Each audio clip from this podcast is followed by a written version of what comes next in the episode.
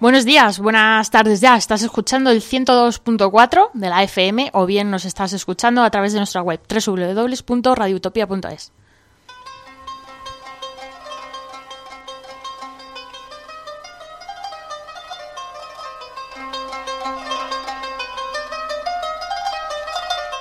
Si nos estás escuchando, sabrás que esto es un programa distinto, es especial, es único y repetible, por lo que no te separes de tu transmisor, ya que no se volverá a repetir. Comienza 14 kilómetros.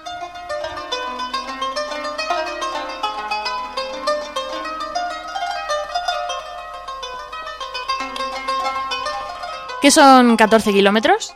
14 kilómetros es más o menos la distancia que separa a los estudios centrales de Radio Utopía del centro de Madrid. 14 kilómetros es la distancia que suele haber desde los aeropuertos de las grandes ciudades al centro de la ciudad. Ciudades como Oviedo y Gijón, Santiago y La Coruña, Bilbao y San Sebastián están a más de 14 kilómetros y sin embargo se consideran vecinas. Cuando dos ciudades están a esta distancia media de 14 kilómetros, se engloba dentro de una misma zona o comarca. ¿Por qué? No solo es por la distancia física, sino porque para esa, esa, precisamente esa distancia es la que hace que se compartan recursos, costumbres, cultura, gastronomía, el idioma en muchas ocasiones.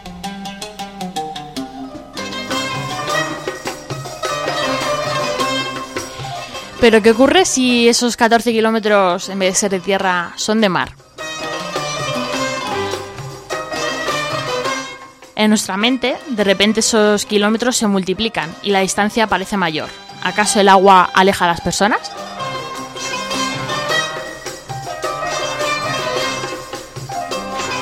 Hemos venido aquí para demostrar que 14 kilómetros sigue siendo una distancia muy corta, haya tierra, agua o lo que sea por en medio. Hemos venido a romper esa frontera de agua que se abre en nuestra mente. Queremos no solo acercar Marruecos a Radio Utopía y a todos nuestros oyentes, sino demostrar que hay muchas cosas que aprender y muchas cosas en común.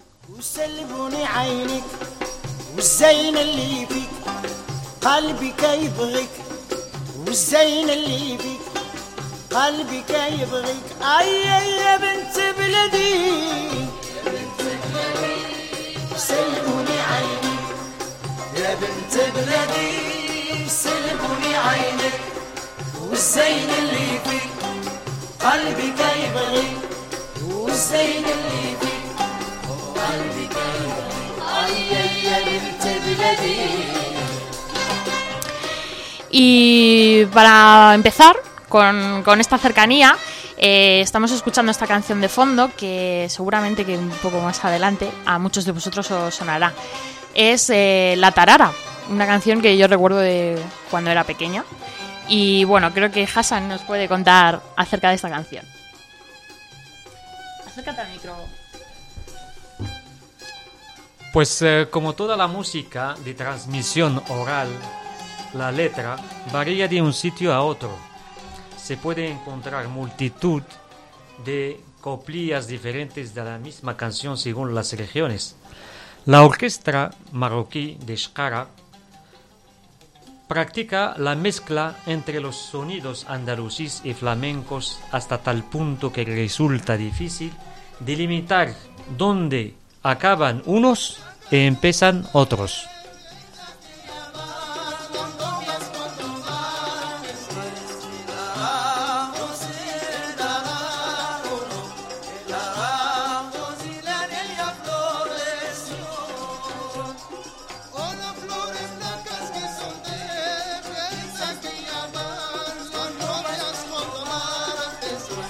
Esta canción La Tarara, que es una canción popular de coro de origen castellano, fue cantada por la orquesta flamenca marroquí de Tetuán, que es la orquesta de Shkara. En los años 80, José Heredia de Córdoba eh, eh, editó Mahama Honda, y significa la Mahama un encuentro en palabra árabe significa este encuentro.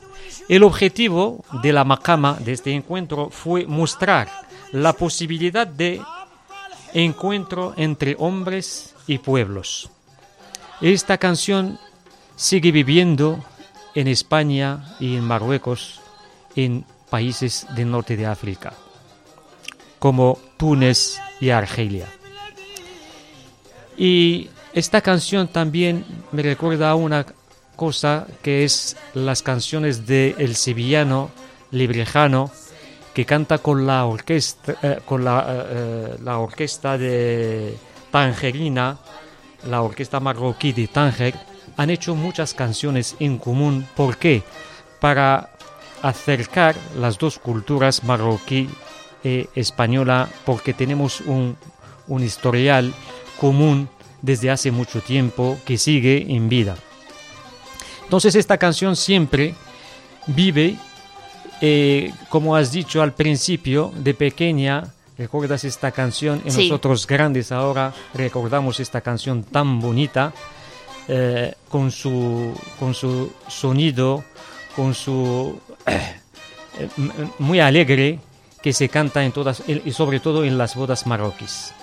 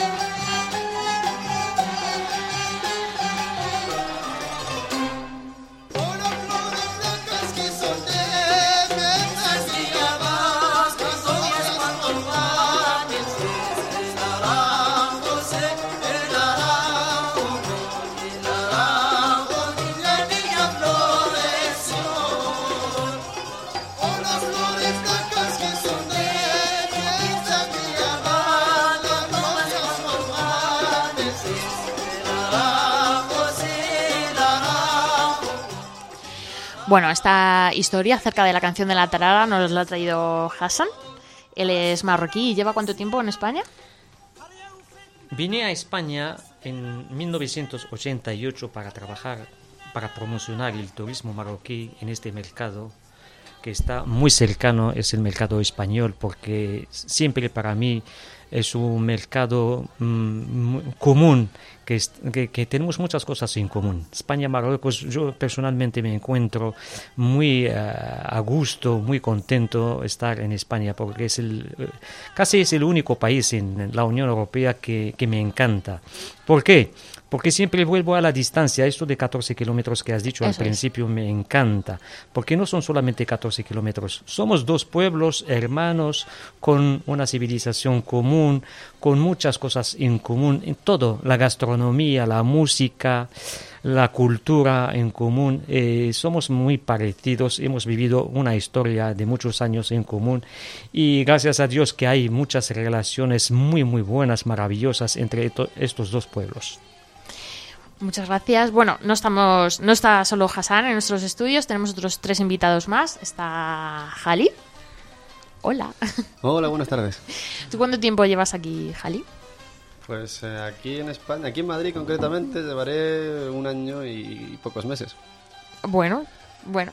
Y creo que querías comentar algo acerca de la canción. Sí, bueno, acerca de la canción, aparte de que sí que, eh, pues al igual que tú, en mi niñez, ¿no? Es la, la escuchaba y tal, bueno, pues eh, resulta que este, este artista es eh, familiar, eh, bueno, pariente de mi abuelo paterno. Ah, Y entonces eh, fue eh, en la boda de mis padres, eh, el que el que administró la boda, el que, el que hizo, pues, eh, y, y bueno, ese era un dato que, curioso que quería que quería comentar con vosotros.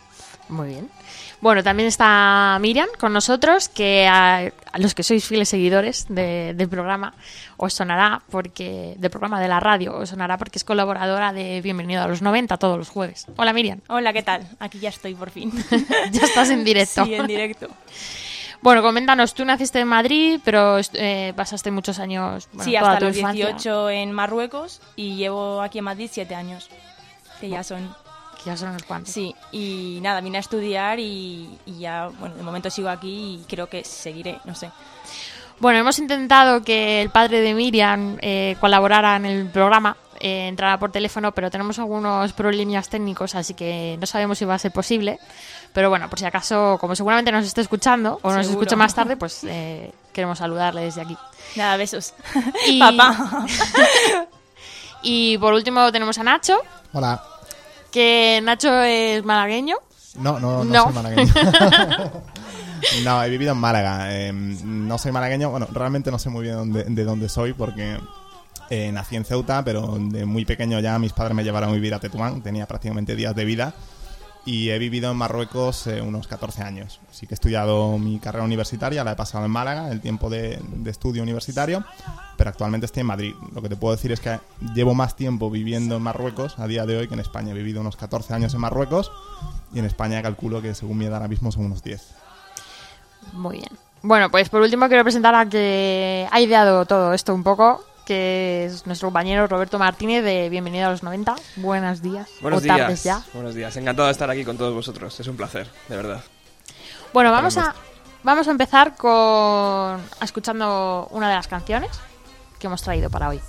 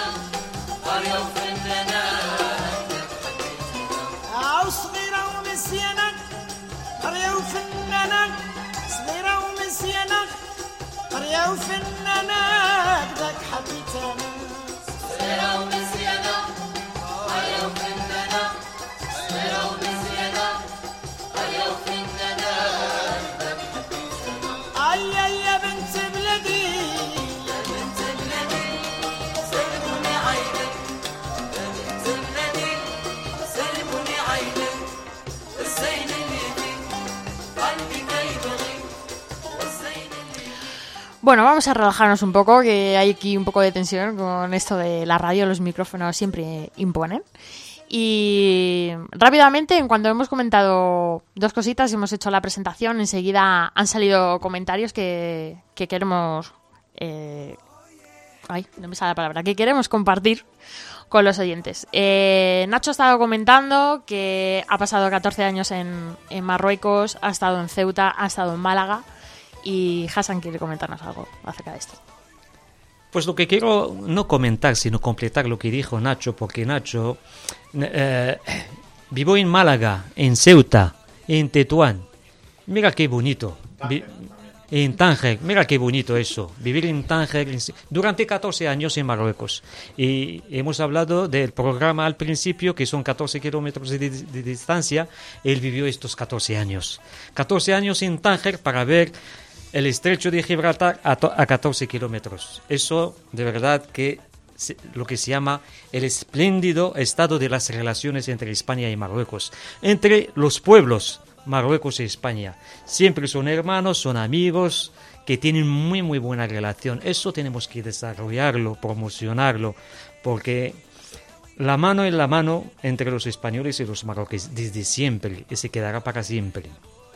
Lo Y- de Khalid también, Eso es. que lo de Khalid que di- dijo que en la boda a la- en la boda de su padre y su padre que fue un estudiante en la Escuela de Bellas de Artes de Madrid es un artista en Tánger muy famoso y yo me recuerdo que estuve presente en esta boda en la cual participó Shkara con su grupo de flamenco y había much- mucha gente, eh, sobre todo eh, estudiantes de la Escuela de Bellas Artes de Madrid que estaban en Tánger con nosotros. Hemos pasado una noche eh, flamenca hasta, hasta la mañana, de la noche hasta la mañana.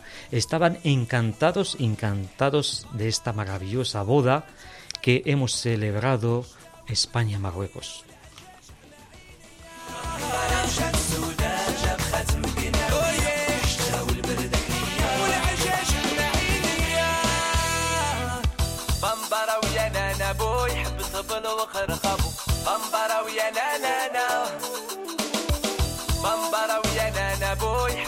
no lo bajar a jabo. Van para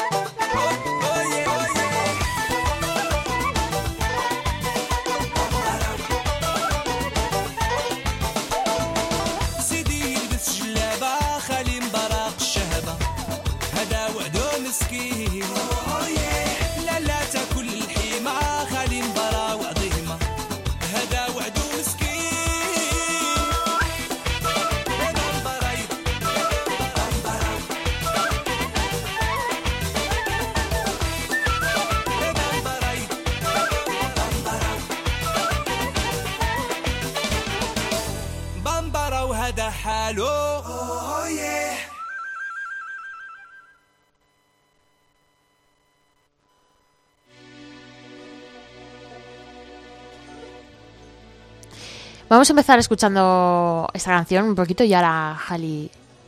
¿No? Ahora te pongo la canción, no te preocupes. Ah, vale.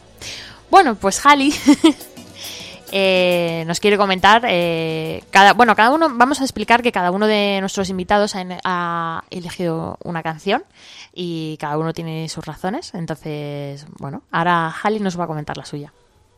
Pues a ver, yo he elegido a una cantante libanesa, que no marroquí, eh, que canta eh, una canción llamada Habbeitek, se, se llama Feiruz. Y bueno, la razón por la que he elegido, aparte de que es una gran cantante, o era una, una gran cantante conocida internacionalmente, pues eh, más que nada porque mi hermana lleva el nombre de Feiruz gracias a, a ella, ¿no? Y, no, simplemente era, era por eso, ¿no? Para, aparte que es, es genial eso, Y nada, comentar que es una libanesa cristiana, que es algo... cierto. Canta en árabe, pero bueno, que es cristiana ella, de religión. Vamos a escucharla un poco.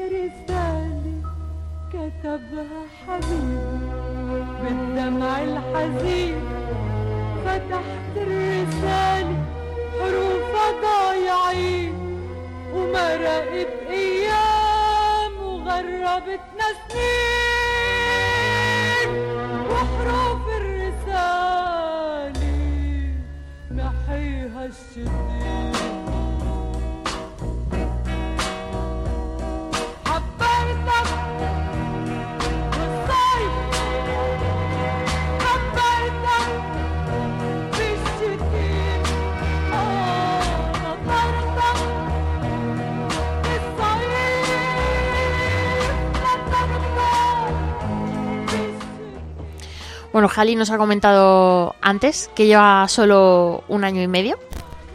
¿Has comentado? Un año y unos meses Sí, en, en Madrid. Así es. ¿Por qué viniste a Madrid? Pues a ver, eh, yo antes de, de venir aquí estaba viviendo en Tánger, eh, trabajando con una, con una italiana, una decoradora italiana, eh, y bueno, me presentó a su sobrina, ¿eh? Y entonces pues eh, nos acabamos eh, enamorando. Y fue la razón por la que vinimos aquí, porque ella es de Suiza, yo de, yo de Marruecos, y entonces pues era el punto medio, digamos, y, por ese motivo nos vinimos aquí a vivir a Madrid. Aparte de, bueno, de seguir mi, mi, carrera y tal. Entonces eh, pues eh, pensamos que era la, mejor opción. Y sinceramente estoy muy a gusto aquí en Madrid, me gusta mucho. Estoy bastante contento. Bueno, y creo que en Tánger conociste al resto de los invitados, ¿no? Sí, en Tánger, bueno, aquí hay que saber que todos guardamos alguna relación, ¿no? Eh, Nacho, por ejemplo, no es mi hermano, pero casi, eh, puesto que hemos, eh, hemos convivido, bueno, pues toda nuestra infancia y, y bien, ¿no? Eh, Miriam... Bueno, más o menos, más o menos. Miriam, con ella, con ella he compartido algún que otro curso y la verdad que es una chica impresionante. Eh, muy, no, cier- no, cierto, cierto, no, no es por... al- En fin, y que la quiero mucho. Y bueno, y Hassan eh, es un familiar mío, es, eh, es mi tío, ¿no? Y, y bueno, la verdad que no, no tenía mucha relación con él, pero desde que estoy aquí en Madrid lo veo mucho y, y somos ahora ya más que, más que familiares amigos. O sea, que Madrid os ha unido más. Cierto, así es. Sí. A ver, pero eh, cuando estabais en, en Marruecos, ¿estabais eh, cerca físicamente? No, no, yo vivía en Tánger, él vivía en Rabat. Entonces, eh, por eso te digo que yo a él prácticamente no, no lo veía. eh, No, nosotros siempre nos hemos movido pues esto por Tánger eh, y si hemos estado de vacaciones en algún sitio siempre ha sido en la península. O sea que Ah. no, no nos veíamos mucho. Bueno, ¿y Hassan eh, ha vivido siempre en Rabat o ha vivido en más ciudades? Aparte de Rabat y Madrid. Sí, yo he vivido en muchos sitios.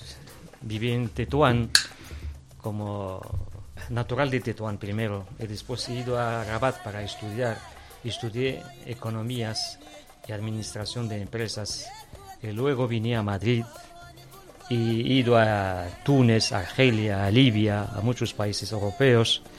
Y siempre el punto más importante para mí fue Madrid. Y ahora sigo en Madrid. Porque como se dice de Madrid al cielo. Exactamente. vamos, a poner- vamos a subir la música un momentito.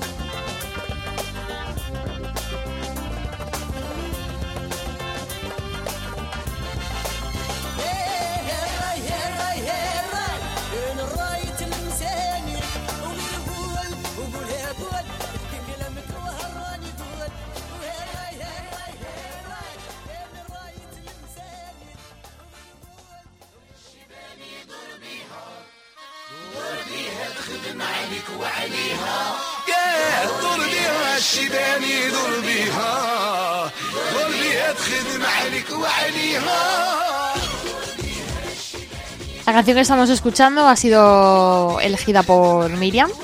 Y bueno, me gustaría que la comentara porque es una canción bastante alegre y creo que comentabas el otro día que, que suena mucho en las bodas. Sí, es una canción típica, popular, que suena bueno en todos los festejos marroquíes. Acércate más el micro. ¿Así? Así. Eh, argelinos, no sé, es una canción muy alegre que transmite muy buen rollo. Y a mí, no sé, es importante. Y es una canción con la que he crecido, porque es, mm, realmente cada vez que había una. Bueno, lo ma- normal en Marruecos es que las bodas se celebren en verano. Porque es cuando vienen los inmigrantes de España o de Europa en general y se casan con chicas de, de Marruecos. O sea, es algo normal. Y entonces es normal ir por las calles y escuchar esta canción en todas las casas, que vaya, que vamos, que suena. Y es, y es muy alegre y no sé, me gusta mucho. Me pone muy, de muy buen humor.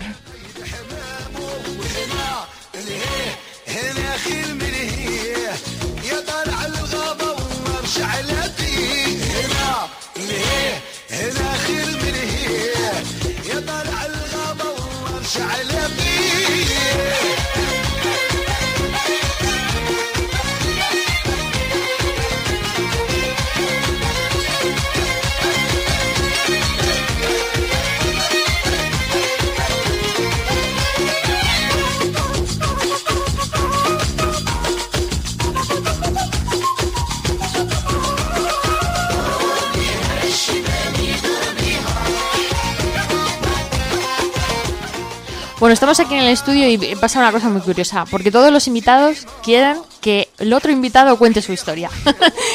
Entonces, no, no, tienes que contar la historia de por qué has venido, tienes que contar la historia de esta persona, eh, pariente o conocido. Bueno, yo Entonces, encantada, ¿eh? O sea, que- Vamos a empezar, vamos a ver si Miriam se arranca lanzar, ya, nos vamos arrancando todos a contar de nuestras historias personales. Bueno, pues nada, como he dicho al principio, llevo aquí siete años y he vivido 15 en, en Marruecos. Mi padre es marroquí, mi madre es española. Es, esa es una de las razones por la que ya está un poco mm, previsto que yo viniese aquí a estudiar y que, bueno, ellos siempre han tenido mm, claro que, que desarrollase mi vida aquí. Y bueno, mis padres mm, se conocieron en España. Mi padre vino, a hacer- vino a estudiar aquí, a, bueno, a Valencia, estudió, es, es arquitecto. Y nada, conocí a mi madre porque fue un fin de semana a Valencia y nada, fall in love.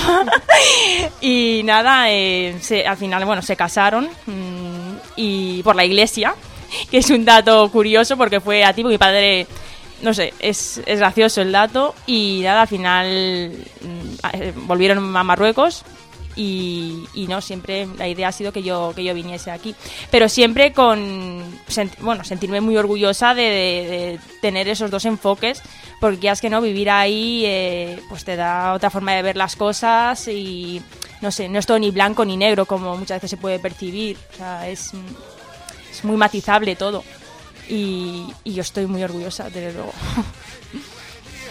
Bueno, eh, no sé si mejor eh, pasamos a la siguiente canción para presentar al último invitado. Vamos a ver. الشبان يدور بيها يدور بيها الخدم عليك وعليها. يدور بيها الشبان يدور بيها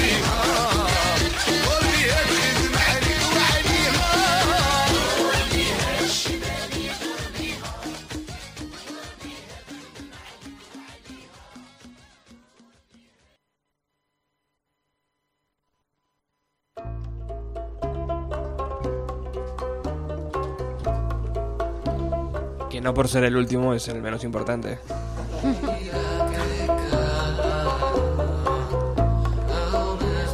Estás en el 102.4 de la FM, Radio Utopía.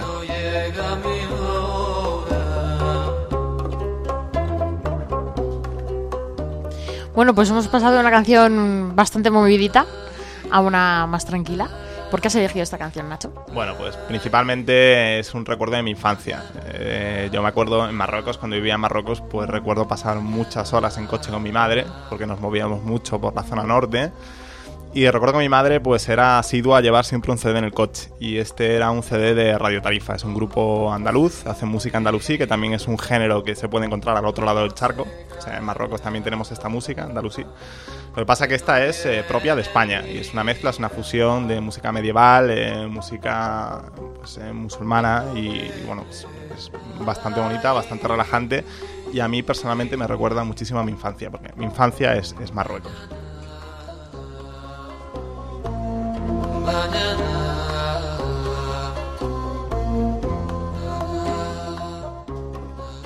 Bueno, Nacho, como el resto de los invitados y como comentábamos al principio, también se ha movido mucho. Eh, estudió en Ceuta. Ahora, ¿hasta cuánto tiempo llevas en Madrid?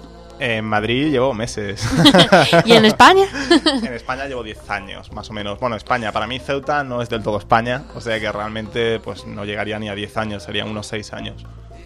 ¿Y en, eh, estudiaste en Málaga? ¿Estudiaste...? Estudié en Málaga Comunicación Audiovisual y pues ahora, pues nada, estoy aquí en Madrid. Vale, sobre, sobre Nacho queríamos comentar algo, que él está trabajando actualmente en un proyecto que está llevando a cabo Exactamente. y me gustaría que lo, que lo presentaras. Bueno, es un proyecto no solamente trabajo yo, aquí hay gente en la mesa también que, que está trabajando conmigo en él. Y bueno, es un proyecto ambicioso, pero que creo que es necesario. Es un proyecto sobre Tánger Internacional, sobre la época de Tánger Internacional. Todos los que estamos aquí sentados en la mesa, pues compartimos algo con Tánger. Y es un proyecto pues que pretende un poco a, a modo documental retratar eh, de una forma un poco diferente, un poco más poética, un poco más lírica, los años del Tánger Internacional. Tánger tiene una historia que la gente desconoce completamente. Una de las ciudades más importantes de la historia eh, moderna desde los años 40 hasta los 60. Y se trata un poco de dar luz a, a- a los acontecimientos que se desarrollaron en Tánger desde los años 40, bueno, incluso antes, incluso de los años 20 ya fue una ciudad bastante importante e intentar comunicárselo al resto del mundo. Es un poco lo, lo que estoy intentando hacer a modo documental. Bueno, ya que veo que estamos aquí un poco paradillos, yo quiero hacer, vamos a empezar con a hacer varias preguntas. Y entonces, bueno, la primera, todos habéis comentado que habéis estado en distintas ciudades, que estáis entre...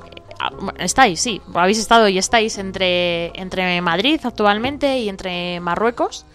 Entonces, bueno, sup- supongo que es una sensación, me gustaría que comentarais cuáles las, las sensaciones o cómo es la vivencia de eh, vuestra en el sentido de, estar siempre entre, entre dos ciudades o entre más, entre más de dos ciudades. Es el, estar viviendo, el no estar siempre en, un sitio. Pues es genial, o sea, para mí, para mí es genial porque, mm, a ver, eh, realmente a veces pues puede ser un poco estresante, pero te da una amplitud, una libertad y sobre todo eh, que sea Marruecos, o sea, hay mucha gente en esta situación, ¿no? Que pueden ser pues sudamericanos o pueden ser gente de Europa del Este, pero a mí me gusta en particular Marruecos. ¿Por qué? Porque es un pueblo a mí que personalmente eh, me transmite positividad, fuerza, energía y es un pueblo que te da mm, te da un espíritu que, bueno, yo no puedo decir de otros pueblos, porque evidentemente solo he vivido en Marruecos, pero creo que es un pueblo que te carga de, energía y de positividad y, es, genial. Genial. Vale, y me gustaría también preguntaros, ¿es eh, ¿vosotros notáis diferencia? eh, Nacho ha estudiado en Málaga, eh, Miriam en Madrid, eh, vosotros también, si notáis algún tipo de diferencia en la, en la educación, en la universidad, en el colegio, en el instituto, si hay muchas diferencias o no. Pues a ver, yo estudia, est- mm, me empecé a estudiar en la guardería marroquí, luego me cambiaron a un colegio español, luego me volvieron a cambiar al colegio marroquí y luego al, instituto español. Y es muy distinto, no tiene nada que ver. Pero mm, desde, bueno, o sea, es verdad que, que desde cosas tan básicas como, es, verdad que, el Instituto Español mm, de Tánger en español eh, y de otros institu- institutos españoles eh, es casi un instituto privado, es decir, los, la mayoría de los institutos de aquí no, no tienen esas instalaciones, eh, no son tan espectaculares como... como Explica privado. Privado mm, para la gente de, de- de Marruecos, los que no son españoles, para los españoles es un instituto público. Claro, esto que comentábamos el otro día cuando estábamos sí, es un preparando el instituto programa, público para los atención. españoles, pero el instituto en sí eh, no es el típico instituto español, es decir, es algo más, es un centro cultural, es un centro de, de encuentros, de, tiene sala de exposiciones, tiene un teatro mm, enorme. No es el típico instituto público.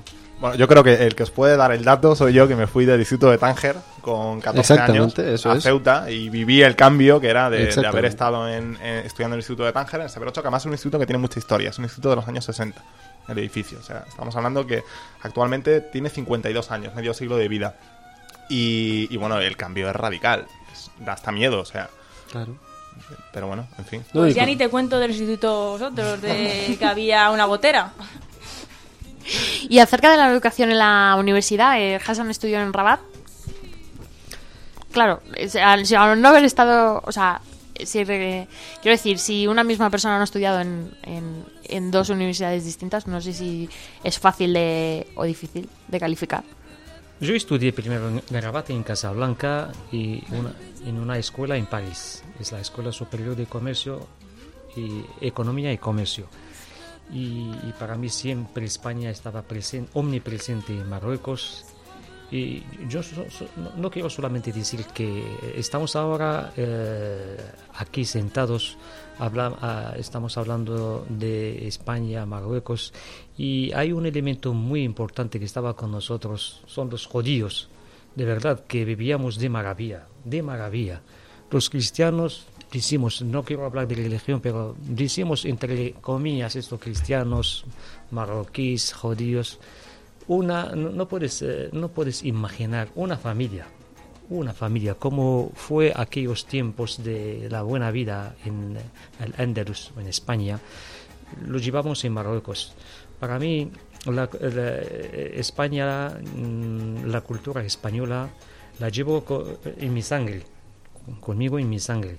Que sea en Tetuán durante mis estudios en Rabat, en Casablanca y en Francia, siempre llevaba esta cultura española, porque encuentro que la cultura española que representa la, la joya de la corona del Mediterráneo. Es la joya de, de- de toda la, la Eso es una lástima, Mm, Hassan. mm. Eso es una lástima porque eh, yo percibo, y es una cosa que muchos españoles, porque yo tengo el punto de vista de la persona que ha vivido en Marruecos y tengo muchísima cultura marroquí metida en el cuerpo y me encanta, me siento marroquí. De hecho, una parte de mí se siente marroquí y otra parte pues se siente español. Y mi parte española me dice que, que mis compatriotas, mis, eh, mis compatriotas españoles, eh, no tienen esa relación que deberían tener con Marruecos y sin embargo parece ser que un país como Francia sí la tiene. Entonces creo que este programa también debería servir un poco como trampolín para toda esta gente de, Madrid, de que nos escuche o que nos pueda escuchar, para que se den cuenta de que realmente somos dos pueblos que tenemos que ser hermanos. Absolutamente, totalmente de acuerdo.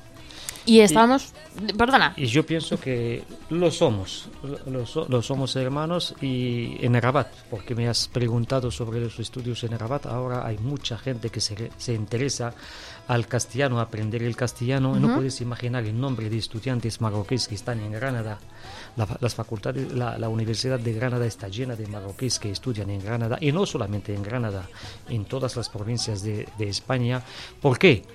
Porque siempre vuelvo a la cuestión de- de- del inicio, que son 14 kilómetros, geográficamente son 14 kilómetros, y de punto de vista cultural es España, es el pueblo el más cercano a Marruecos. Desde el punto de vista cultural son unos metros.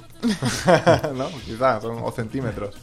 Y estábamos hablando de la cultura, entonces me gustaría que eh, eh, comentáramos eh, acerca de los eh, artistas o escritores y demás eh, españoles que están afincados en Marruecos Sí, y al revés. Sí, si cogemos el tema de autores, autores eh, españoles en Marruecos o viceversa, encontramos al famoso eh, autor español que es Goiti Solo, escritor, claro, intelectual español, considerado como el narrador más importante de su generación que vive actualmente en Marrakech. Este autor intenta acercar siempre estas dos culturas. Y, hay otros marroquíes que, viven también en España, como el caso del profesor, el, el artista de Bellas Artes que, está, que es profesor en Sevilla, que es, eh, ¿cómo se llama? Eh, Ben Sefenge, Ben Sefenge, eh, que hizo la Escuela de Bellas Artes de Tetuán, que es una escuela muy muy famosa, la cual eh, donde estudió el famoso pintor español Bertucci y otros. Y entonces hay muchos, muchos profesores y muchos intelectuales marroquíes que viven en España y viceversa. Eso siempre para acercar las dos culturas. Y comentamos que había muchos estudiantes, hay actualmente muchos estudiantes marroquíes en Granada y me llamaba mucho la atención lo que comentábamos el, otro día preparando el programa que Granada es el único nombre que no tiene origen eh, árabe. Granada, Granada es un nombre, pues Granada siempre existía, Granada. Yo pienso que el único nombre, la, la- la- la única nu- nueva ciudad en, es- en la península que lleva nombre árabe es Madrid. Estamos ahora en San Sebastián de los Ríos y estamos en la comunidad de Madrid. Y Madrid, Ma- Madrid que empezó en el siglo IX como fortaleza en el lugar ocupado actualmente por el Palacio Real. La palabra ma- viene, la palabra Madrid viene de, ma- de Majrid. De Majrid, este, de, este del árabe que significa arroyo matriz. Y como sabes muy bien, los subsuelos de Madrid están recorridos por bastantes arroyos y afluentes y han quedado encajonados bajo el pavimento. Bajo la M30. Eh, Eso es, bajo los túneles. y yo vivía en el arroyo Fresno en Madrid. Siempre Sí. me encanta eso del arroyo. ¿eh? Entonces es la palabra Madrid, viene del árabe Majrid, que significa, claro, arroyo. Esto seguramente que muchos de los oyentes, incluida yo misma, no, no ni idea. Bueno, vamos a seguir, vamos a seguir comentando eh, más cosas que tenemos en, en común. eh, con, con Marruecos. Eh, podemos empezar, hay tantos temas, podemos empezar, bueno, podemos seguir con el tema de, del idioma. Eh, bueno, hay muchas ciudades, muchos pueblos en España que, cuyo nombre tienen, igual que en Madrid, eh, origen en el, en el árabe. Eh, también quiero especificar, que el otro día me lo recalcaron bastante, que el árabe no es lo mismo que el marroquí. No, no tiene nada que ver. Comentar lo del tarilla. Eh, pues a ver, el árabe es, un, es una lengua que tiene, bueno, como todas, una norma ortográfica, gramatical, pero no es el idioma que se suele usar en los países del Magreb. Es un, no tiene nada que ver eso. Es el marroquí en Marruecos, el argelino, por decirlo de una manera, en Argelia, y es un idioma coloquial que es una especie de híbrido entre mm, un poco de francés, un poco de español, un poco de marroquí, que mm, sin nada que ver con el árabe. Y, y no tiene nada que ver, no tiene absolutamente nada que ver. Eso sí, para comunicarte con una persona de Arabia Saudí, por ejemplo, tienes que saber árabe, porque el marroquí no te sirve. Entonces son como dos idiomas totalmente distintos. Yo lo que he hecho en falta de, del Darilla, que es muy bonito y se habla mucho en Marruecos. Y es- Nacho habla también. y ya lo hablo un poco también. Lo entiendo mejor que lo hablo porque es así, pero bueno. Pero yo lo que he hecho en falta, y sobre todo para los extranjeros, para la gente que quiere mm, llegar a Marruecos y aprender ese idioma, es una Real Academia de- del Darilla. O sea, que esté normalizado, que haya una Real Academia como hay una Real Academia de Lengua Española, que sea una lengua que, que tenga un mayor peso, si se va a utilizar dentro del país, pues que tenga un mayor peso y que podamos estudiarla de forma arreglada y normalizada, como se puede estudiar, por ejemplo, el árabe clásico. Y es una cosa que dificulta un poco al extranjero o a la persona que viene de fuera llegar al idioma local. Bueno, acerca de eso tengo que decir que en los institutos Cervantes de todo Marruecos, ¿no? porque hay varios eh, en todas las capitales, no sé, en Tetuán, en Tánger, se dan cursos sobre, o sea, se dan cursos de, de Darija. Sí, pero eh, la cuestión es que no existe una Real Academia de esa lengua. O sea, No, cierto, cierto, pero- Realmente no hay una normalización. De, eh, o sea, a mí lo que me resulta curioso de Marruecos es que según te mueves de norte a sur, cambia mucho la forma de hablar. Se Y- dice capacidad de adaptación. Cambia la forma de hablar. Sí, evidentemente los marroquíes tienen fama de ser gente que tiene una capacidad de hablar idiomas. Es sorprendente aquí, por ejemplo, Miriam, que está sentada a la nuestra, habla tres idiomas o cuatro. ¿Cuántos son? ¿Tres o cuatro? Bueno, yo te- Español, árabe, francés, inglés. O sea, hacen cuatro. Khalid igual, habla otros tres. Yo soy el único aquí palurdo que... Porque igualmente Hassan también habla otros tres o cuatro idiomas y tiene una capacidad más. Lo sorprendente es que suelen aprender a hablar idiomas con la televisión. El español, te lo dice mucha gente, en Marruecos, en la zona del norte, aprenden español viendo la televisión. Bueno, era muy curioso, eh, tengo que decir que preparando el programa se dio un momento en el que éramos como nueve o diez personas y eh, se hizo grupitos y uno estaba hablando en marroquí, otros estaban hablando en español, otros estaban hablando en francés y porque no había más personas, sino yo creo que hubieran estado hablando en un cuarto o quinto idioma. Posiblemente. Eh, siguiendo con este tema, es eh, bueno, aquí aprendemos mm, desde pequeñitos en el colegio que muchas eh, palabras y que muchas partes de nuestro idioma viene del árabe, pero y al revés. Es decir, en, en el árabe o en el marroquí sí hay eh, palabras de origen. Eso es muy interesante. Eso España. Khalid le gusta hablar de eso. ¿Verdad, Khalid? ¿Tú qué opinas? Bueno, en, en- en el árabe, digo, no, no en, no en el árabe, sino en el marroquí. Porque es es marroquí. marroquí, es, es un idioma, es marroquí. es que nosotros hablamos marroquí, no árabe. Darija. Es cierto, derija, se llama derija. Y bueno, pues sí, hay muchísimas palabras, muchísimas palabras. Pues son cosas como, yo que sé, por ejemplo, una mesa, nosotros a- a- en el norte de Marruecos, a una mesa le decimos misa, ¿vale? Y en el sur, como lo colonizaron los franceses, se dice tabla. Tabla de, de table, de, viene del De- de- francés. viene del francés. Esto es un simple ejemplo, pero que como esta palabra hay muchas. Vivira también. Nevera, por ejemplo, nevera, no sé, bueno, sí que existe la palabra en el árabe clásico, pero nadie la, nadie la dice, o sea, es decir, eh, yo te digo, he vivido en Marruecos durante 18 o 20 años y sinceramente no, no conozco a nadie que haya dicho, no sé, de hecho ni, ni siquiera sé cómo se dice nevera en árabe clásico. Si Hassan nos lo puede decir, por favor. Yo totalmente de acuerdo esto de la, de, la derija. Derija, Nacho está hablando ahora con nosotros. Nacho es español marroquí por convicción. Convicción, ¿eh? No es cuestión de la política, la cuestión de nacionalidad. No, no, no, no.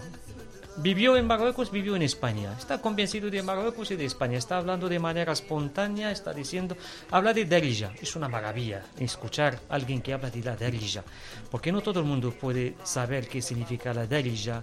Derija significa exactamente el, eh, el, eh, lo que se habla, lo que, lo que se habla. Sí, lo que se habla diariamente.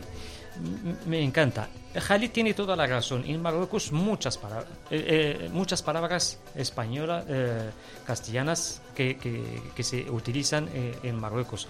La, cocina, eh, cocina, escuela también. En los pueblos dicen la escuela, no solamente madrasa, madrasa que es la escuela. Dicen la escuela. Hay muchas palabras. Todo eso significa que hay que hay, claro, un- una influencia española en Marruecos y la influencia marroquí en España es una cosa normal, totalmente eh, eh, normal, hay que entenderla. Más de 4.000 palabras mm, árabes están, eh, que se utilizan que se utilizan en España, todas las palabras que empiezan con al son de origen árabe y muchas palabras también nos damos cuenta que muchas palabras españolas que se utilizan en la derija. Eso es muy bonito, de verdad es muy bonito. También acerca las dos, las dos, Las cul- dos culturas. las dos culturas. A mí una palabra en particular que me gusta mucho de esta que se filtra de un, de un idioma a otro, cuando eh, que, es, que es- es muy bonita. Además, de, de hecho, yo creo que esto es comparable incluso con, con el fenómeno que hay en Estados Unidos del Spanglish, que le llaman. En la zona fronteriza de Ceuta, yo he vivido en Ceuta mucho tiempo, se habla un lenguaje mixto en, en- en Ceuta, ¿eh? Y, y estamos, se está creando un lenguaje ahí. Es un fenómeno que habría que estudiarlo también. Porque te encuentras gente ya que no sabe hablar pero en serio, hay gente que no sabe hablar castellano bien y gente que no sabe hablar árabe bien. Al final hablan como una mezcla de los dos dialectos y pasará igual en Melilla, supongo, no lo sé. Será con el Shelha o no, o no sé cómo será el tema. Pero bueno, hay una palabra a mí que me encanta que es muchibuina. Muchihuina. Muchibuina. Es una, es, es una de las palabras. Además, explícalo tú, Jarid, porque. ¿Qué esa- es muchihuina? Que te lo explique a mí. Muchibuenas es polvorón.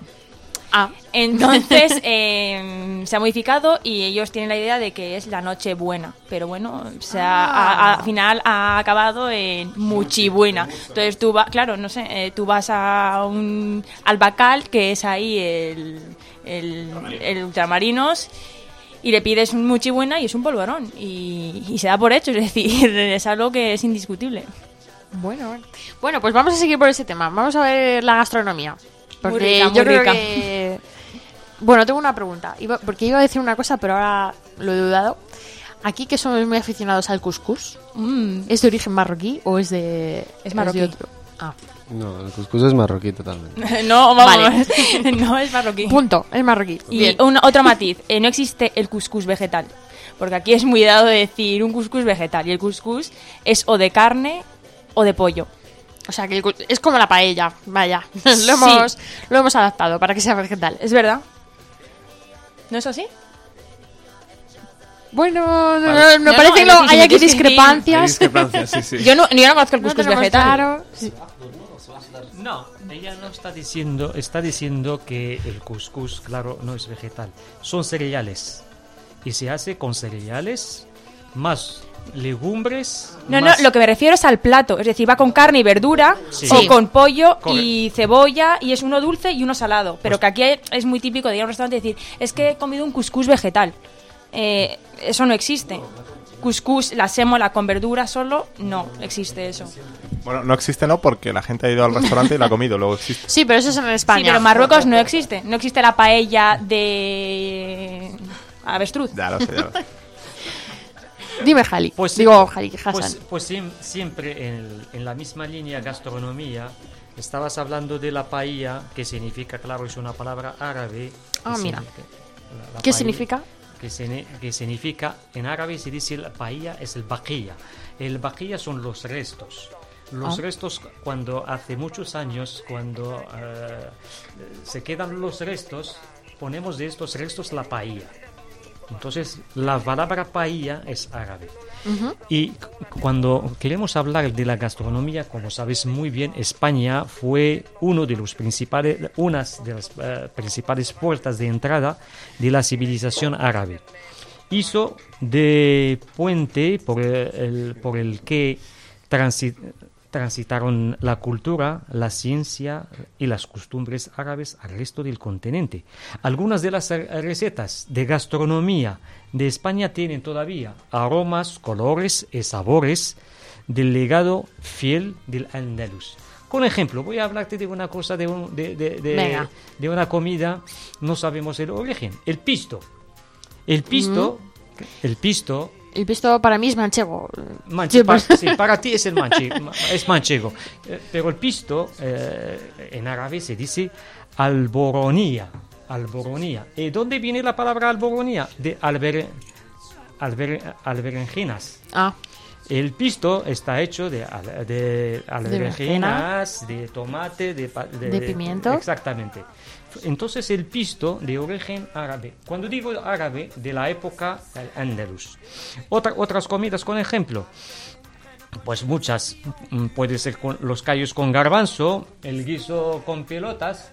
Y no hay que olvidar también la- las, eh, no hay que olvidar dulces a base de almendras y canela. Vamos ahora a Toledo, vas a encontrar en los eh, conventos de Toledo que todavía se hace el ma- mazapán. Sí. Este el mazapán en el norte de Marruecos vas a encontrar la misma masa, la misma masa porque el mazapán que es una masa de almendra, de arena más eh, De almendra y huevo, ¿puede ser? Todos, todas estas mes- eh, est- estos dulces también están en Marruecos. Significa que tenemos platos platos de gastronomía y dulces en común. De hecho, eh, el, el común. turrón es de origen árabe. Ah sí. Sí. Es- mira, eso no. Otra que eran, eran dulces muy calóricos para ir de viaje, por lo visto, ya no sé cuándo iban a, a las Ah. guerras y tal. Era llevar, pues, y es todo dulce, es decir, es un, alim- es un alimento muy calórico, entonces es. mm, es Eso siempre, siempre lo he conocido yo como, como los dulces típicos, tanto el mazapán como el turrón, típico de Navidad. Claro, típico de Navidad, pero son de Fíjate, origen árabe. Otra cosa, con ejemplo, el arroz. Arroz. Arroz, ¿de dónde viene? Seguramente que ha venido de Oriente. Arroz vino de Marruecos. Hacemos aquí en España arroz cocido en leche, con Sí. canela. Muy rico. También es eso, eso en Marruecos es un plato, eh, es una es un postre muy conocido en Marruecos y sobre todo en el norte de Marruecos. Entonces eso de la gastronomía hay muy- muchas cosas en común. Por eso mm, los marroquíes tienen que venir a España y los españoles tienen que ir a Marruecos. Siempre volvemos a los 14 kilómetros. Se puede ir, se puede volver. Muy elaboradas. Eh, Es decir, la española y la, y la marroquí son comidas de guisos. Mm, De, Sí, de cuchara, como- Claro, son de cuchara las dos. Bueno, Jali creo que quería comentar algo. ¿Una pausa? Venga, vamos a hacer el paso un momentito para descansar.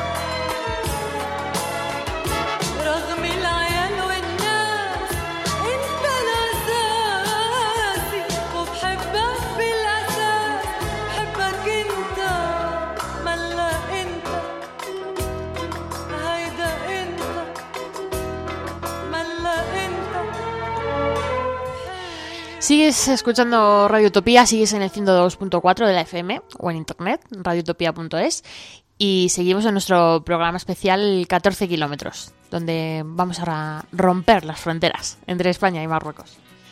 Y bueno, como comentábamos al principio del programa, nos hubiera gustado que el padre de Miriam, que se llama Miguel, eh, hubiera entrado en antena para hablarnos de... ¿Cómo se llama? Que no se ha escuchado bien. Mimón. Ahora. Es como limón, pero con M. Ahí Eso está. dice él, ¿eh? Cuando se presenta para que... Vale, para que se quede, para, que, ya todo el mundo se acuerda de sí. él. Bueno, pues hemos intentado hablar con él por teléfono, pero no es posible porque a veces la, la tecnología se nos pone en contra. Las cosas del directo. Efectivamente. Los duendes de la radio. Entonces, bueno, Miriam también conoce perfectamente a Sila, así que ella nos puede comentar un poco. Pues Asila es la joya realmente del norte, por mucho que digan aquí los presentes que puede ser Tánger, pero yo soy de Asila, me he criado en Asila, pero eso a mí bastante... Ahora, Ahora da igual. ahora da igual. Es un pueblecito que está a 45 kilómetros de Tánger. Bueno, no es un pueblecito, en Marruecos está considerado ciudad porque todo el mundo siempre está con que es un pueblecito con encanto y tal. Eh, es una ciudad de 30.000 habitantes y realmente es preciosa. O sea, tiene una historia también muy curiosa porque estuvo mm, estuvieron los portugueses, los españoles. Es una eh, es muy bonito, tiene mucho encanto y, lo- y es una ciudad conocida realmente. Es decir, tratando con amigos y tal y comentándolo, eh, la conocen. Es, es curioso. Y luego en todos los puentes que hay aquí en España, toda la gente de Andalucía coge el ferry y en un momento se, se planta ahí. Y luego también quería comentar, bueno, hablar de... mm, Es, es pequeña, pero bueno, tiene un, un festival muy chulo en verano, es en agosto. Y bueno, es un festival que se mezcla actuaciones, eh, hay coloquios, eh, vienen pintores de fuera y van, bueno, por los murales de, de la Medina, que bueno, la Medina es la ciudad antigua de, de una ciudad árabe, que está rodeada por una, una muralla. Entonces cada año se cambian esos murales y, y vienen artistas pues de, de América, de África, de Europa y se juntan pues alrededor de unos 30 o así. Y entonces es gracioso porque vas paseando por la, por la Medina y te vas encontrando con los artistas ahí creando su- sus obras. Y realmente es, tiene mucho encanto. Y no es que lo esté promocionando, pero bueno, para mí... Yo siempre digo, yo soy de Asila y, y me da rabia muchas veces, digo, eso no lo conoce nadie, pues aquí estoy yo para, para promocionarlo.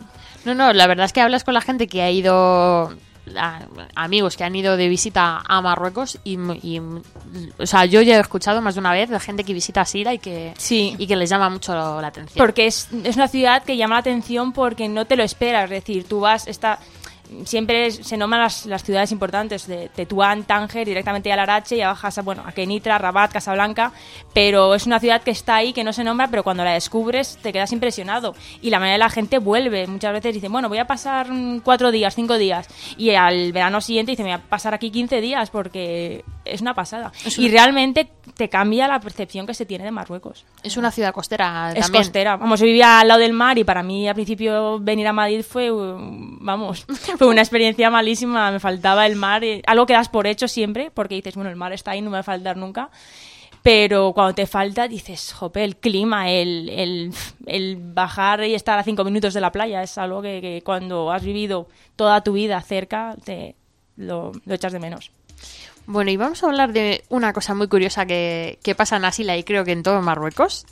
El domingo pasado hubo partido de Liga Barcelona-Real Madrid. Sí. ¿Qué pasa en Asila? Eh, bueno, eh, lo que es en el norte de Marruecos, o sea, si aquí se vive, se vive con pasión, lo de Marruecos es flipante. O sea, no tiene otra, otra palabra para describirlo. Es, la mayoría de la gente es del Barça, hay que Ah, decirlo. sí? es decir, hay un 65% a lo mejor que es del Barça. Eh, el resto puede ser del Madrid y hay un porcentaje muy pequeño que es de, o del Atlético, del Valencia. Mi padre es del Valencia, por ejemplo, porque hizo la carrera ahí y para él su Valencia que no se lo toquen. Pero se vive con una pasión, o sea, que, que no hay nadie en la calle. Es decir, y si estás en la calle eh, en un derby así, eh, es, es- vamos, es que estás loco realmente. O sea, la gente días antes eh, va y casi que, que ya reserva su asiento en el café que lo vaya a ver y es todo un ritual de... de. Yo conozco en Asila, y esto es verdad, eh, hay un carnicero que es del Barça, ¿vale? Y tiene todo del Barça, es decir, tú entras y ahí está la bufanda, los postres, una caja de galletas, la nevera, hasta la nevera de, de, de, de- de la carne tiene rayas azules y granates. Una, y, es, eh, y es socio del Barça y vino la, la, la- la- la- televisión, la, ¿es la TV, TV3? La Sí. TV3 vino a filmarlo y todo, y bueno, bueno, alucinante. Y luego hay otro señor que es mm, fan del Madrid a muerte, que vende pipas y cacahuetes y tiene su chiringuito y tú llegas y él siempre está vestido de blanco. Pero cuenta lo de que cierran cuando Sí, sí, el eh, tiene todos sus trofeos, o sea, los- mm, todo y, y si uno pierde, cierra un día. Es decir, luto? De luto. O sea, en un derby así son capaces de cerrar un día y que no, y bueno, y Bueno, para ello, eso claro, es una cosa que, que- aquí, vamos, donde se ha visto. Y cuando pasa algo en plan que ganan la copa de no sé qué, que aquí en Madrid se lía Se, bastante. se celebró hasta el triunfo de la selección española, ¿eh? Ah, sí, Sí. En, en el mundial. Yo fui uno de los que la celebró, ¿eh? pero por todo lo alto. Salimos eh. con el coche, la gente con, la- con las camisetas, Es las alucinante, es banderas. alucinante cómo se vive. Y ahí Hasta también- los policías ahí en la calle están, están saltando de alegría. Es, es, mm, Allí también se van a la fuente. Hombre, eh, no, no, no hay yo creo que fuente apta para ello, Mm. pero vamos, salen con los coches con las banderas en lo alto, en los coches tuneados para la ocasión y un desmadre, de repente no pasa nada, todo vale. Bueno, en cada ciudad, en cada ciudad tiene su, su punto de encuentro de, encuentro. todo. Sí, por ejemplo, yo que sé, aquí es en, en Cibeles, en Granada, por ejemplo, lo que he vivido en la, era en la eh, Fuente de las, de las Batallas, se llama. Y ahí está eh, Umem, que se llama, que es eh, la Plaza de las Naciones, exactamente. Y ahí es donde se reúnen, pues cuando siempre que hay una celebración de este tipo, pues se reúnen ahí, sí. ¿Y vosotros, chicos, de qué equipo sois? Pues es que yo no, a mí, Eso no se dice. el fútbol no me, No, no te llama. no me llama. Yo soy del Barça, a ver, yo soy del Barça, pero bueno, mm, del Barça solo, me voy a dejarlo ahí. Y hablando siempre del fútbol, porque la única, eh, el único equipo en Marruecos que, que lleva nombre de que, que jugó en la Liga de España fue Tetuán, porque hasta el día de hoy tienen el equipo, el equipo que se llama Atlético de Tetuán, que tiene el mismo vestido del Atlético de Madrid y la gente está siempre con el Atlético de Madrid En Tetuán. en Tetuán. Es algo de. Sí, es un equipo, nació en en 1924 y hasta el día de hoy con este vestido rojo-blanco y el pantalón eh, azul. ¿Jugaba la Liga Española? Sí, jugaba la Liga Española, claro. Son Eh, los colchoneros de, de Marruecos. Sí, ¿Y, sí, ¿Ha habido sí. algún gran jugador marroquí que haya jugado? Nibets, que estuvo en el Coruña. Sí, sí, el gran jugador, con ejemplo, es eh, el que se llama eh, Ben Barca. Be- Be- Be- Ben Barak. Ben Barak, que fue jugador con el Atlético de Madrid, Ajá. jugó con Tetuán, Atlético de Madrid y con el Málaga. Mira. Pero que no solo jugadores de fútbol, ¿eh? que eso es una cosa también muy subterránea que muy poca gente sabe. Yo no controlo mucho el tema, pero Halit y Miriam saben mucho. Hay personalidades, hay gente muy importante ahora mismo en el mundo de la cultura que es marroquí. Por ejemplo, no sé, me hablabais antes de el manager de Lady Gaga o... El, el manager de Lady Gaga es marroquí. David Guetta es Ah, sí. de Casablanca. Entonces que... Y yo Parece que no están, pero están. Yo me acuerdo que eh, eh, estuve presente en un partido de fútbol Tetuán con Atlético de pu- puede ser con, con Madrid, Atlético de Madrid, en la cual jugó Puskas, Di Stefano. Yo me acuerdo que estaban jugando en Tetuán. Fue algo maravilloso, ¿eh? Partido grandioso, ¿no? Pues muy grandioso. A mí, me, a mí me resulta pues curioso también que, que Tetuán, eh, justamente el Atlético de Tetuán ha ganado la Liga Marroquí el año pasado. Eh, es, un, es una pequeña ciudad, tampoco te creas que ¿no? está el Raja de Casablanca, que se supone que es, eh, es quien en principio, como igual que aquí, el Madrid-Barça, pues el Rabat Casablanca, yo que sé, en fin. Y finalmente ha ganado pues el Tetuán. ¿no? Una cosa que te quedas diciendo. Viva Tituán.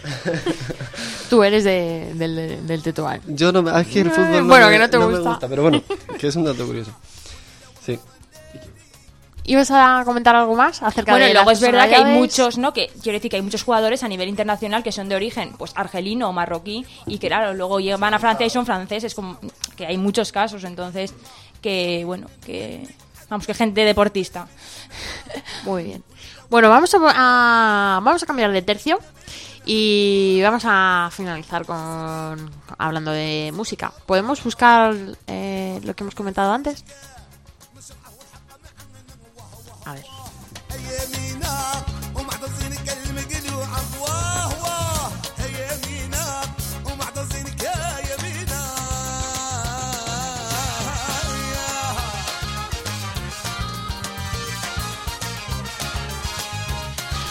Bueno, vamos a hablar de un grupo marroquí que se llama Oba Oba y Jali nos puede hablar de ellos. Sí, mejor. se llama, se llama Oba Oba Spirit, es eh, un grupo de Casablanca ¿no? y han hecho pues eh, una una cosa diferente, ¿no? Eh, entre la, en la música marroquí. Eh, lo, lo hacen llamar la Hi-Ha Music, ¿no? Es eh, como la música de fiesta, la música pues es algo es algo diferente, es eh, el, eh, es rock and roll, rock fusión, eh, yo qué sé, folk, eh, shabi, shabi es una es un estilo musical eh, marroquí.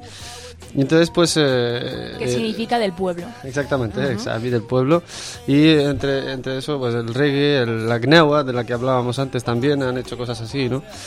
Y eh, pues tienen temas, muchos de ellos son temas protesta, que es- esto es muy novedoso para, para, para el pueblo marroquí. La verdad Para que Marruecos. sí, me llama, me llama mucho la atención y me gustan mucho.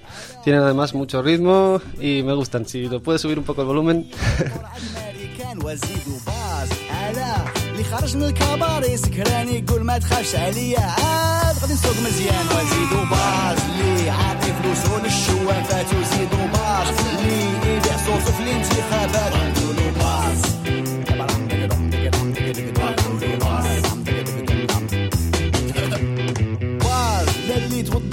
خمسة مرات في النهار. في الأخر ريلوه سبل في التروطوار ديال باب الدار وزيدو باز لا تشكى من عنصرية في إسبانيا. وهنايا راه يطيح الكلام على الناس ديال نيجيريا. وقولوا باز لا اللي هز كسوة وسعة. وقولوا باز حيت ما دايزاش فيه الصدقة. زيدو أها. فوالا. وحق للغة الرسمية ديالنا العربية الفصحى اللي نساو ما دخلوا فيها كلمة مهمة وهي كلمة باز وزيدوا باز عظيم لما حكيم؟ خليونا ناشطين واخا عارفين. باز على المترو ديال كازا بكري شفناه بحال تونيل ديال طنجة وقولوا باز أها. وزيدوا اكبروا دام باز أها. الزيت فوالا ها هو جاي. كنشوفك فهمتيني هذا هو إيه. إيه عادل اعطيني اعطيني شعبه في ودني هذا هو البلان قولوا باص ولا راكم عارفين البلان غيبان صح فهمتيني عطيني داك البيت يلا. قولوا باص النوبة معكم بيك على خسر هوبه قولوا باص اللي شفت البوليس. كيديروا في خدمتهم لما ياخذوا دوبس. قولوا باص ملي تشوفوا بلادكم. خسروا ولادكم من الرشوه داتكم قولوا باص ملي تشوفوا الجماعه كاسفت في الطريق ولا ما تسفت دماغكم. قولوا باص ملي تشوفوا سبيطر. ما فيش الكل في مليمتر. قولوا باص ملي ديري في الموت يقولوا لك سير شري براس خنا غتفوت قولوا باص الريمات. ديروا من عندنا ما غيباش. فينا اللاقه ما كايناش سمحوا لينا ما بغيناش. قولوا باص صوت تبكيوا مو طايحين والبو يشكي. يقول قولوا باص ضرب مقلق ريحة عاطي ودود مدرك قولوا باص راه لكتونا شفتوا لينا فلوسنا وما حاجونا.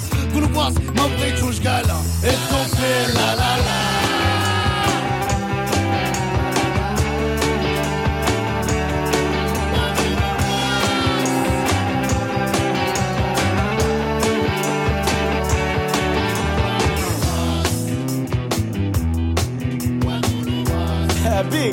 كتغني كنهلل وفاز قولوا باص اه نسينا ديك خيله ديال اللي قال لك الديوان Bueno, se nos ha pasado muy rápido esta hora y media que parecía que iba, que iba a ser mucho, que madre mía, cómo vamos a hablar tanto tiempo y luego se pasa enseguida.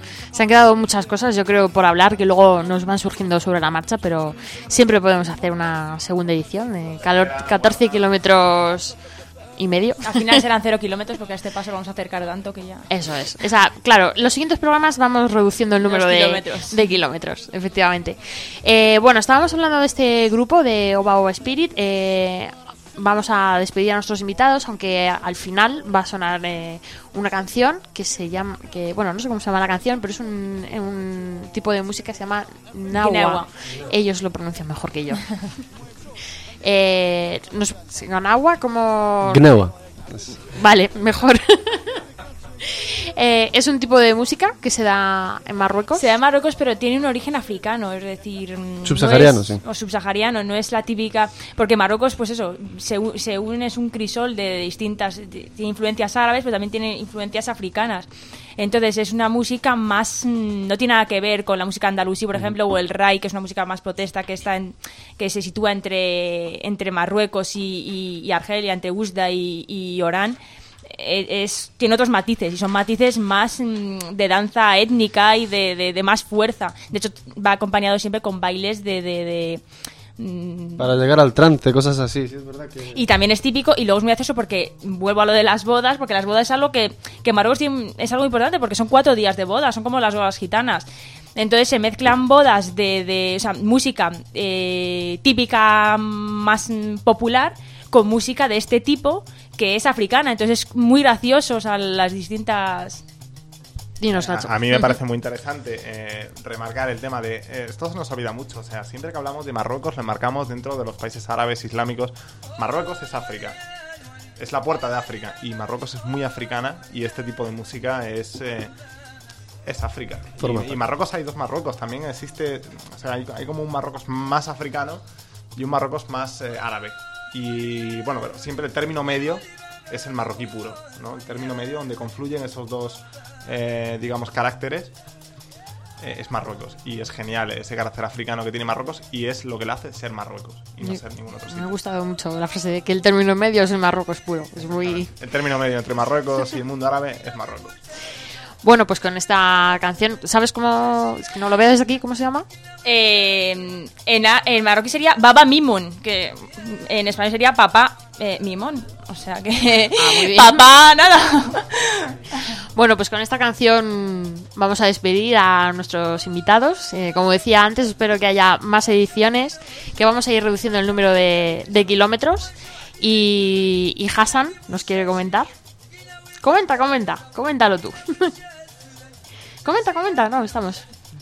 Pues eh, encantado de, esta emisora y a nombre, claro, de todos los presentes, agradezco la emisora de radio Utopía, de carácter libre y cultural de la Comunidad de Madrid, creada por el colectivo juvenil Utopía en San Sebastián de los Reyes, y la felicito a nombre de todos de sus realizaciones en la Comunidad de Madrid. Muchas Estamos gracias. encantados.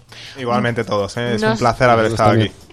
Mucho Nosotros gusto. también estamos encantados de que hayáis venido y, y nada, daros las gracias, Nacho, Miriam, Jali, Gracias a vosotros, un placer. Y- Un placer realmente, o sea... Y os gracias. esperamos para la siguiente edición. Y Una cosita, eh, mi hermano me dijo que le tenía que mandar un beso. Sí, o sea sí, que este si es el no, momento. me, luego me mata. Yusef, un beso muy fuerte y, y nada. Un beso, Yusef. Bueno chicos, nos vemos en la próxima. Hasta luego. Hasta luego, gracias.